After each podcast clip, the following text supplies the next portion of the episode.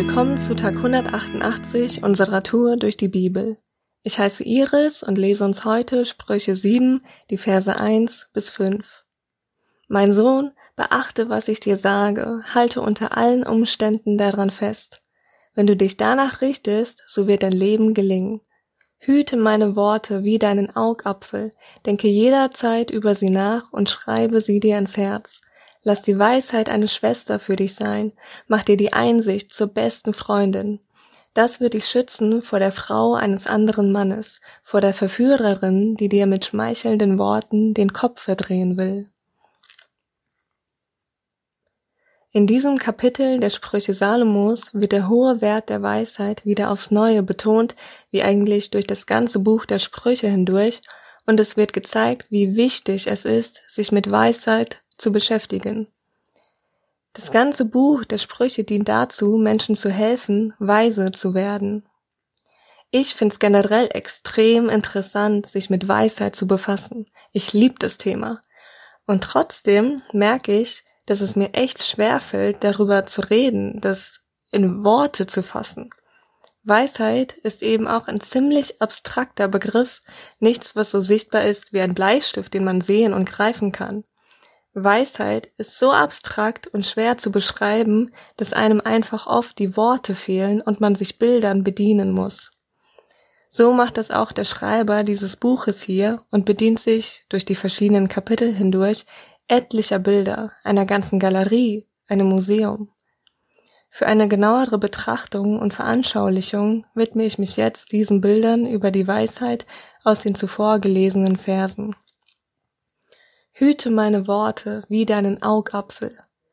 So wie man seinen Sehsinn doch sehr gerne beibehalten möchte und nicht zulässt, dass spitze Gegenstände, Dreck oder sonstiges dem Auge schadet oder es verunreinigt, so soll man auf die Worte Salomos achten.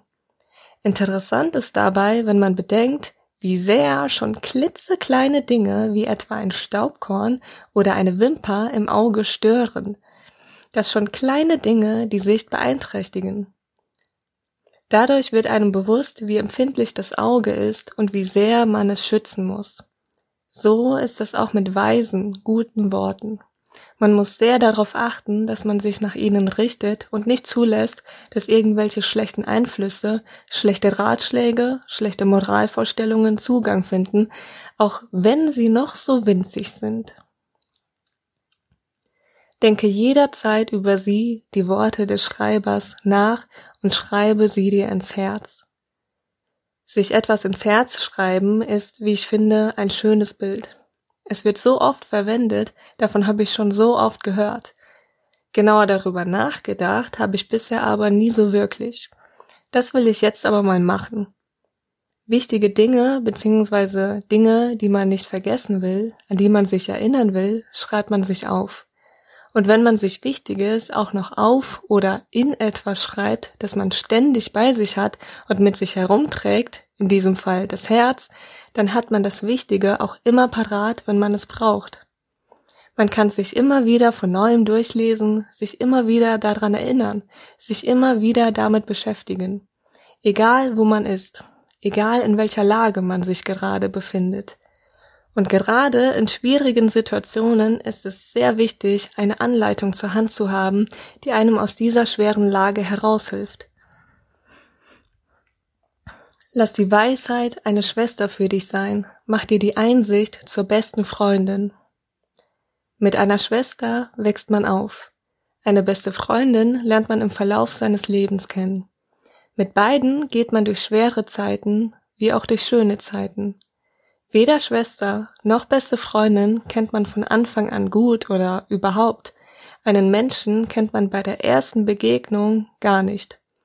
Beide lernt man mit der Zeit immer besser kennen, lernt sie in verschiedenen Situationen anders und neu kennen, in traurigen Situationen nochmal anders als in wütenden, in wütenden nochmal anders als in freudigen Zeiten. In all diesen Momenten lernt man ihre verschiedenen Facetten kennen. Und das alles nur dann, wenn man Zeit mit ihnen verbringt. Beziehung und Freundschaft leben von Zeit, die man darin investiert.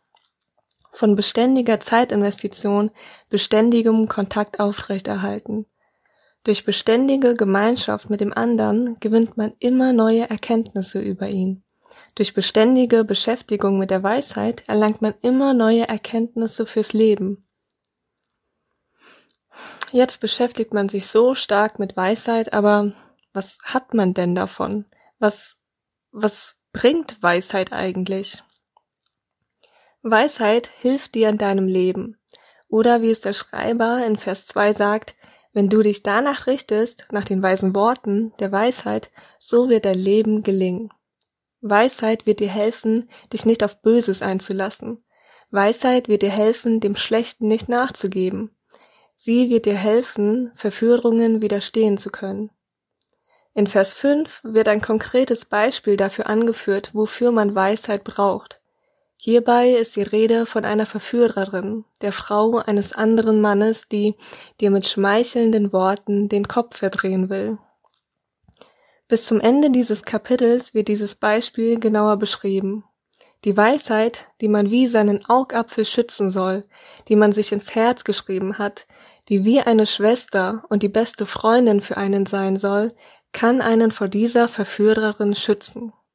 Die Weisheit hält einen davon ab, dieser Verführung nachzugehen, sich darauf einzulassen. Weisheit ist dann wie die beste Freundin, die einem den guten, weisen Rat gibt, sich von dieser Verführerin fernzuhalten, um somit Schaden zu vermeiden. Weisheit braucht's also für ein gelingendes Leben. Weisheit braucht man für jeden Tag, immer wieder aufs Neue. Heute ist ein guter Tag für Weisheit. Und heute ist ein guter Tag für einen guten Tag. Lass Gottes Wort in deinem Alltag praktisch werden.